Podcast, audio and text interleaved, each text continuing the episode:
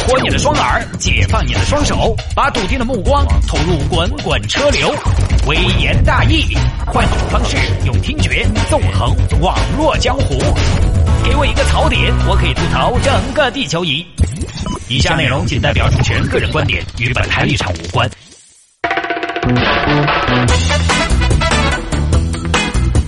欢迎各位继续回到今天的微言大义。有听众朋友反映，最近几天我们城市之音的信号不太好，们信号差又不是一天两天了啊。好吧，尽快反映给我们的领导，希望他们可以出面解决这个事情。有的说呢，有特别讨厌的黑电台，因为我们的功率是有限的，然后到了某些区域，如果黑电台把他们的发射器呢装到那个区域附近，他们的功率就大过了我们的功率，所以走到附近的朋友可能听我们台就不是那么的清晰了。希望大家可以多多包涵，多多谅解。来吧，微言大义继续看啊！军训教官逼学生夸其腿美，夸的不好直接体罚。要先说明，这是一个男教官，这是什么玩意儿啊？来看吧，河南财政金融学院文化路校区的新生呢，最近是正在军训。九月二十号，网上一则爆料疯传，题目是郑州某高校军训教官变态体罚学生。爆料称呢，郑州某高校教官爆粗，说想看到学生们痛苦的样子，让学生怕素，女生穿短裤。在地上翻滚劈叉，你看还劈叉，溜个卡子。大家知道没练过的成年人要溜个卡子，那是相当有难度的，相当痛苦的。来嘛，我们具体来看一下爆料者啊罗列的这名教官的一个罪状。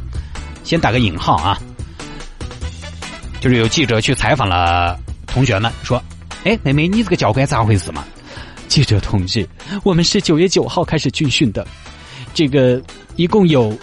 一名总教官，九名一线军训教官。我们那个总教官一言不合就体罚学生，他咋个体罚的嘛？呃，我们军训晚上要拉歌做游戏，有些女同学呢是穿短裤参加，教官觉得他们衣冠不整，就让他们在地上打滚，还给他们起了外号，起的啥子外号嘛？起的潘潘金莲，但人家不是潘金莲呢。哦。还有，还有女生晚上没扎头发，教官就说他们去接客，那是不是去接客嘛？不是啊，我的朋友都有心理阴影了，不敢再穿短裤，也不敢再披头散发了。啊，这个是言语上的侮辱。那体罚是怎么样体罚的呢？刚刚不是说了吗？让我们在地上打滚还有就是劈叉，一言不合就劈叉。我们年纪也不小了，劈腿倒是可以，劈叉是真的不行啊。哦，这个样子啊，好，谢谢谢谢。然后记者又去采访了其他同学，其中就有一名小赵，哼 小赵，小赵刚刚从传销队伍里边跑出来，为了开玩笑，这是另外一个小赵啊。其中就有一名小赵给记者出示了一个微信群的几张截图，一张截图中呢，他们那个总教官就发了一张自己的大腿的图片，然后说：“同学们，你们能用美丽的语言来形容一下我的腿吗？”然后同学们就踊跃的回复啊。教官的腿实在是一点赘肉都没有，如同那如意金箍棒。此腿只因天上有人间难得几回闻呢。也有的直接回复腿完年，腿完年什么意思呢？就是说光着双腿，光这双腿就够我玩一年了，是一个网络用语啊，多用于呢男士夸赞女士的美腿，或者歪歪女士的美腿。你说一个男的这么迷恋自己双腿的，确实不太多见。结果最后呢，有一张截图显示，这名教官说少了十六个评论，十六乘五是你们明天蹲姿时间八十分钟，再见。啊，大概就是有十六个同学没有评论，于是呢，所有人都要被罚坐蹲姿八十分钟，而且这个蹲姿应该不是我们上厕所那种蹲姿，就是完全蹲下去，他可能是半蹲，半蹲这种姿势，不要说八十分钟了，八分钟很多人都不行，而且。因为学生不听话啊，总教官责罚其他教官说：“你们管理不严，让其他教官怕鼠。”你这是训人还是训猴啊？你是带的猴子吗？峨眉山上下来的吧？是猴子派来整同学们的嘛？就这种方式啊，让学生们非常的抵触和反感。最后呢，是通过网上发帖这样的方式曝光出来，并且找到了媒体。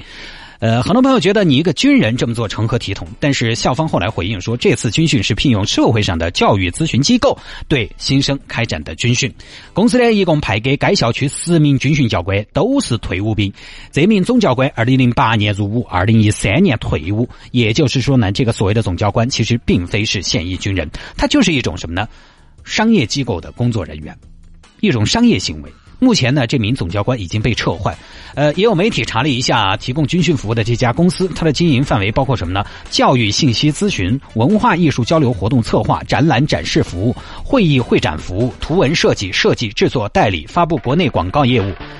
呃，还有什么呢？企业管理咨询。呃，另外还销售文体用品和文具。呃，我想象了一下，它其实可能就是规模大一点的一家复印店加一个文具店，是不是这种？关于这个事情啊，在大家的印象当中，军训呢都应该是由现役的军人来进行培训，或者要么就是预备役，对吧？但是现在不一样了，比如说现在，呃，很多地方都在引导说驻军人数有限啊，成训力量缺口比较大。我们也有自己的正事啊，对吧？所以有些学校的军训任务没有办法，就只能交给地方的商业机构来承担。而在法律上呢，找社会机构来进行军训也没有被明令禁止，所以校方这样选择是可以的，是 OK 的。而每到九月军训旺季啊，为了填补缺口，这些公司呢会临时招聘一些兼职教官，一般呢工作半个月到两个月不等，只有每个项目。结束才能离开，呃，待遇差不多，管吃管做，工资按天来计算，每天一百到两百不等。教官的工资呢，有时每天可以高达八百到一千元，所以是一个完全的商业的行为。商业行为，商业行为很多时候说白了就是就是啥子，就是自由市场。最多呢，它就是一个经济问题，你最多就是把我开了，它就不像现役军人那么的有组织、有纪律、有政治问题、有纪律性的问题。于是呢，这几年你每年到开学季啊，教官跟学生的冲突是越来越多了。而且呢，因为是临时招聘的教官，所以也存在一个问题，就是他的资质的问题。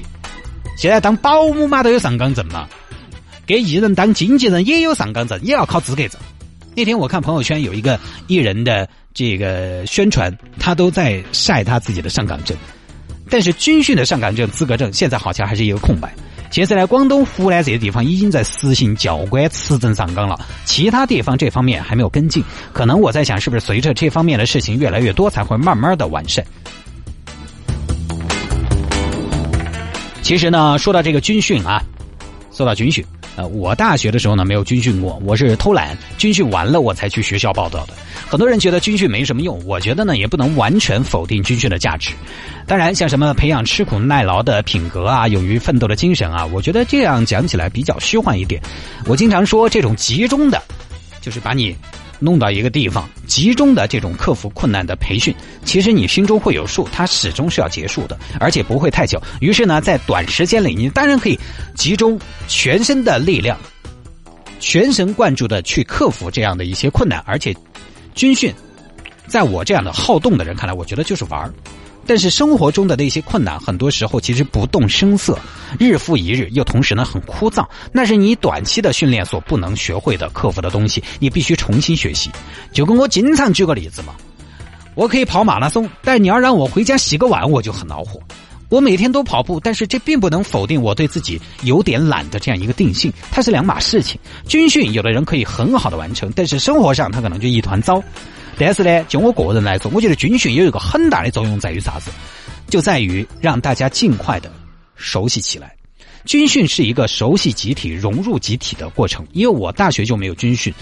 呃，到了学校，我有一个很显著的跟其他同学比起来的劣势，就是我不认识人，我不认识别人，别人也不认识我。我这么璀璨的一个人，我怎么能不认识我呢？以至于没有了，我开玩笑，大学里边我很平凡的，我本来就是这么多年就是平凡了三十多年了。就以至于大学的很长时间，我只跟我们寝室的人相对比较熟悉，走出寝室就像到了一个陌生的地方，一直到大三大四才慢慢的跟其他系的同学们熟起来，这是一个问题，就是集体生活过得不好。所以军训你要说它完全没用，我觉得有用。再说体罚这个东西，我觉得以我的观点啊，呃，可能还真的是时代不一样了。我们以前不要说军训了，军训嘛那个时候有的时候挨点打嘛好正常嘛，平时老师打一下骂一下特别正常。我觉得中日韩这三个国家，或者说汉文化圈，是不是在教育上还是把体罚摆在一个非常重要的位置的？你说它好不好呢？我觉得至少在我们是受害者的时候，我觉得它挺不好的。但是现在我们出来了，再来看，好像完全没有体罚，也未必就是一种万全之策吧。也包括之前日本嘛，他们前几十年也是学西方啊，爱的教育，现在发现不行。一味的爱的教育，长大这一代能力和自律能力确实不如以前那一代。于是呢，现在又在纠正。我觉得这个问题不是非黑即白的。比如说严苛和教条的教育呢，可能教出来的孩子可能会缺乏创造力；但是全是爱的教育教出来的孩子，可能又会有点散漫和随性。所以完全否定体罚的必要性，我觉得可能会走向另外一个极端。当然，体罚有很多种，乱打肯定是不得行的，都是当妈老儿的，对不对？我们以前当地有一个老师，我举个例子啊，他在我们线上呢，其实还挺有名的。他有自己的一套体罚手段，就是比如说啊，你这堂课啊，这个提问你做不上来，或者说头天的作作业没做。呃，他也不打你，也不骂你，态度特别好。我们来干嘛？我们来做俯卧撑。他在上面，你在下面，没有了，开玩笑啊。他跟你一起做，哎，好像这么一来就比较容易接受了。学生觉得我跟你一起，对吧？老师我并没有显得高高在上，而且这么坚持了一年之后，这位老师练出了一身肌肉，就因为全班做的最多的就是他。每一个学生做俯卧撑，他都要陪着做，所以我们这代人呢，还真是啊，体罚见不少。而且我个人呢，还真是觉得适当的体罚可能是有必要的啊。当然，我们不说这位军训的教官他的这个体罚是不是合适的，今天我们这儿不讨论。当然，会有朋友说一个老师打学生是无能的表现，但是我觉得从实际情况出发，那么多的老师，并不是每一个老师都有耐心或者说有能力对孩子来进行一个呃春风化雨这样一般的教育。谆谆善诱的进行引导，我就这么说吧。以前我们班上成绩撇的，考师范的还不少。我觉得你要说观念和意思，可能不一定带到我嘛。你希望每个老师都是德高望重、百年树人、春风化雨、润物细无声的大师，太难了。当然，现在时代又不一样了，有一个非常明显的现象，就是现在的老师不敢管学生。老师有的时候一旦啊。稍微打一下骂一下，马上就被曝光了。啥子报警曝光太厉害了。以前还有一个新闻嘛，说有同学军训觉得太痛苦，然后报警求助。我们那个时候的孩子根本不会这招，也想不到，只能是拼了命去完成，或者要么就是偷懒。说实话，郑州这个教官的言行呢，放在我们那个年代啊，我是说，就有个条件，放在我们那个年代，真的就不要太正常了吧？在那个时候，他真的是合理的，或者说呢，被大家所默认的。当然。也有一种可能是我们当时麻木了，在那样的环境之下，大环境就是那样的，我们觉得这是合理的呀。可能在如今很多年轻人看起来，他觉得我们那种麻木、那种适应、那种认可，默许是可悲的。那时候连家长自己都要说：“李老师不听话，这个娃娃叫打，随便打。”我跟你说。所以啊，一切事物有的时候都是暂时的。很多当年看起来合理的东西，有一天可能就会丧失它的必然性和合理性。今时不同往日了，教官的言行搬到今天来，就确实不合适了，或者说呢，不太符合大多数的年轻人对教官的一种要求了。那天我跟一个朋友还在聊，现在的年轻人也的确不像我们那个年代。比如说现在很多实习生。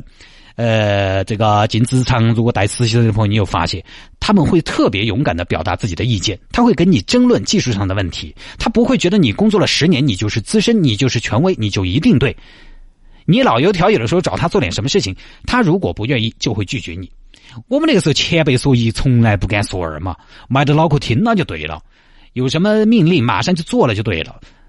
你觉得他们这代人这样的观念、这样的做法、这样的行为是好还是坏呢？我觉得总的来说还是好的。虽然是啊，我们当老哥哥的也不太能撕坏他们了，但是当一代人有了自由的意志，推开了传统的藩篱，我觉得至少呢，这代人是有活力的。